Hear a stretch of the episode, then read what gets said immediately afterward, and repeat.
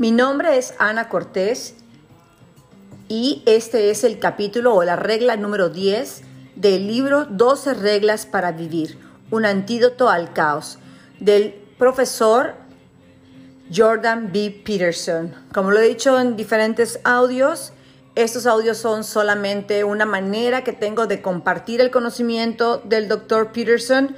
En ningún momento es eh, una evaluación o una traducción, simplemente es mi punto de vista eh, para hacer más ligera para algunos que no tienen tanto el gusto por la lectura, pero que creo que estos, esta información del doctor Peterson puede agregar valor a sus vidas.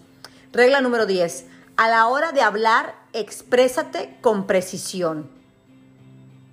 Nuestros desarrollados sistemas de percepción transforman el mundo interconectado, complejo y estratificado, en el que vivimos no tanto en cosas en sí mismas, sino como en cosas útiles. Es decir, a través de esta capacidad, la cual apenas la ciencia puede entender, nos damos a la tarea de reducir y hacer simple lo complejo de todas las cosas que nos rodean. Les damos un nombre y un significado en base a la función que cumplen para nosotros. El mundo es vasto y las cosas están interconectadas de una manera compleja, a muchos niveles. Es por eso que como humanos nos es más sencillo preguntarnos, ¿qué hace este objeto para mí? y de ahí asignarle un significado. Es muy útil, pero esta percepción a veces es incompleta e insuficiente. Asumimos entonces que la realidad es simple y vemos al mundo de esta manera. Por ejemplo, sabemos que nuestro coche enciende cuando damos vuelta a la llave, pero no sabemos todo lo que realmente pasa para que encienda. El día que no prende, descubres que no tiene que ver con la llave, sino con la batería y un sinfín de otras cosas complejas que nunca antes tenías necesidad de entender y que ahora se muestran. En resumen, cuando algo fundamental en nuestras vidas va mal o un sistema se cae, enfrentamos un nuevo mundo que percibimos como caótico, fuera de control y que no responde a los significados que antes habíamos asignado. Les voy a poner un ejemplo tú puedes estar enojado, voy a poner un ejemplo de pareja, tú puedes estar enojado con tu pareja y puede, un hombre podría decir, ay, es que está en sus días esta mujer, o una mujer podría decir, ay, es que está de mal humor este hombre.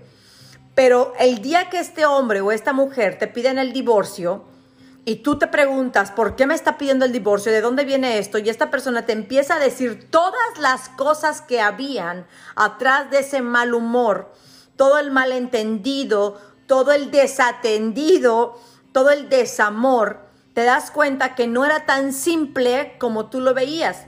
Y es que nos encanta simplificar las cosas porque ir a profundidad nos, nos, nos requiere más inteligencia, más pensamiento, más eh, conocimiento y pues muchos de nosotros somos flojos para eso. Te lo voy a poner también de otra manera. Mm, normalmente la gente dice, ah, es que la economía está mal y entonces por eso mi negocio está mal. No, eso, esa es tu forma simple de justificarlo. La realidad es que no llevas control de las finanzas del negocio, nunca te has arriesgado a tomar decisiones diferentes, no conoces tu mercado, no has hecho benchmark, no has renovado tus productos y eso es lo que verdaderamente está haciendo que ya no quepas en el mercado. Y que mientras otros en crisis están creciendo, tú estés desapareciendo. El día que no, el día que no entiendes las cosas, ese día empiezas a buscar los nuevos significados. Por supuesto, mientras has pasado por un caos de no entender como algo que para ti te, te parecía tan simple, ahora todo es complicado, ¿sí? En el momento que dejas de resistirte a lo complicado y empiezas a entender la profundidad que existe atrás de eso simple, entonces empiezas a transformarte y a ampliar tu entendimiento y tu eh, conexión con el significado verdadero y profundo de las cosas y las situaciones. El caos ocasionalmente se va generando poco a poco y para eso el autor nos relata una historia que lo ejemplifica perfectísimo y la comparto tal y cual con ustedes. There is no such things as a dragon. Los dragones no existen. De Jack Kent. Es una historia muy simple, o al menos eso parece. Trata de un niño, Billy Bixby, que una mañana se encuentra con un dragón sentado en su cama. Tiene más o menos el tamaño de un gato doméstico y es muy amable. Se lo cuenta a su madre, pero ella le responde que los dragones no existen. Pero el dragón sigue creciendo. Se come todas las tortitas de Billy y pronto ocupa todo el espacio de la casa. La madre intenta pasar la aspiradora, pero tiene que entrar y salir de la casa por la ventana porque el dragón está por todas partes. Así que tarda muchísimo tiempo. Y después el dragón se escapa con la casa encima. El papá de Billy vuelve a casa y no encuentra más que un lugar vacío allí donde solía vivir. El cartero le cuenta dónde ahora está la, dónde está la casa ahora. Así que él va a buscarla trepa por la cabeza y el cuello del dragón, que ahora se extiende por toda la calle, y allí encuentra a su mujer y a su hijo. La madre todavía insiste en que el dragón no existe. Pero Billy, que a estas alturas ya está un poco harto, no se rinde y le dice, mamá, hay un dragón. De repente, la criatura empieza a menguar y al rato vuelve a tener el tamaño de un gato. Todo el mundo se pone de acuerdo en que los dragones de esas dimensiones, uno, existen, dos, resultan muy preferibles a los que son gigantes. La madre, que en este punto ya ha abierto los ojos, no sin recelo, pregunta la forma, de forma algo llorosa, por qué tuvo que hacerse tan grande. Y Billy, hermosamente y con el alma de un niño, responde tranquilamente, tal vez, quizá, quería llamar la atención. Y bueno, creo que mucho de esto nos pasa a nosotros. Tenemos un problemita, tenemos un gatito en el, en el, en el cuarto, tenemos una situación que tenemos alguna ropa sucia que simplemente no queremos lavar, que la metemos abajo de la cama, que la metemos en los cajones, pero que luego cuando empieza a apestar la casa dices, ¿por qué apesta? ¿Por qué apesta? ¿Por qué apesta? Yo siempre les ponía antes en los talleres un, un ejemplo acerca de la gente, porque el, había, personas que me preguntaban, Ana, ¿por qué hay gente que se acostumbra a vivir en la pobreza o a vivir en la mierda, a vivir de, de manera sucia, a vivir de tal manera? Y le digo yo, mira, es que imagínate, yo les ponía este ejemplo, imagínate que tú eh, que tu marido compra un perro y tú no quieres un perro porque dices, yo soy la que va a terminar limpiando la pinche caca del perro. La cosa es que tu marido le vale madre y compra el perro, ¿sí? Entonces, pues cuando llega el perro, al puppy, pues es lindo y todo el rollo, tú al principio empiezas a limpiar la popó, pero le dices a tu marido que él, cuando llega del trabajo, tiene que limpiarlo de su perro o tiene que ayudarte con él. A lo cual él al principio accede, pero después poco a poco te va diciendo que viene muy cansado, que tú no lo entiendes, que, que, te cuesta ayudarlo, hasta que un día tú te hartas y dejas la popó del perro por todos lados. Al principio, ¿qué va a pasar? Al principio se va a apestar toda la casa, ¿sí? Y tú vas a estar toda desesperada, pero te va a valer madre, porque lo que quieres es que llegue este cabrón de tu marido y huela la casa hecha una mierda. Ahora, tu marido va a llegar todo encabronado y va a decir, esta pinche vieja, ¿por qué fregados? No limpió, o sea, aparte de que salgo yo a trabajar todo el día para traer que tragar, para mantener la casa, para todo, o sea, yo no es capaz de ayudarme con el perro. Así es que tu, eh, tu esposo se hace el, el, indignado y entra a la casa y pasa, lo único que hace es brincar las popós del perro. Se sube a su cuarto y le vale madre. A los pocos días, ¿qué sucede con tu olfato? ¿Qué sucede con tu vista? Se acostumbran al olor y a ver la popó del perro hasta que llega un momento que deja de molestarte, hasta que llega un momento en que es parte, es parte de tu ecosistema, es parte de tu forma de vivir. De repente llega un, alguien, un amigo, alguien externo a la casa, abre la puerta, huele el tufo, ve cacas por todos lados y dice, what the fuck, ¿qué está pasando aquí? ¿Cómo pueden vivir así?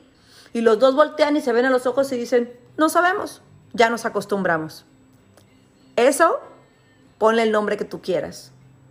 Malos tratos, malas finanzas, mala salud, eh, malas relaciones. Tú ponle el nombre que tú quieras. Así es como nos vamos acostumbrando a no ver y hablar y reconocer las cosas que suceden en nuestra vida. Definitivamente si tratamos de esconder nuestros problemas y no nos responsabilizamos de ponerles un nombre específico, pueden crecer de manera abrumadora.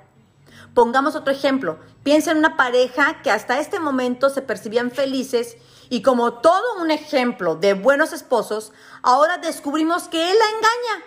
Entonces ella pasa de ser la buena esposa a ser la mujer burlada. Pasan de ser una buena pareja, ¿sí? A ser una gran mentira.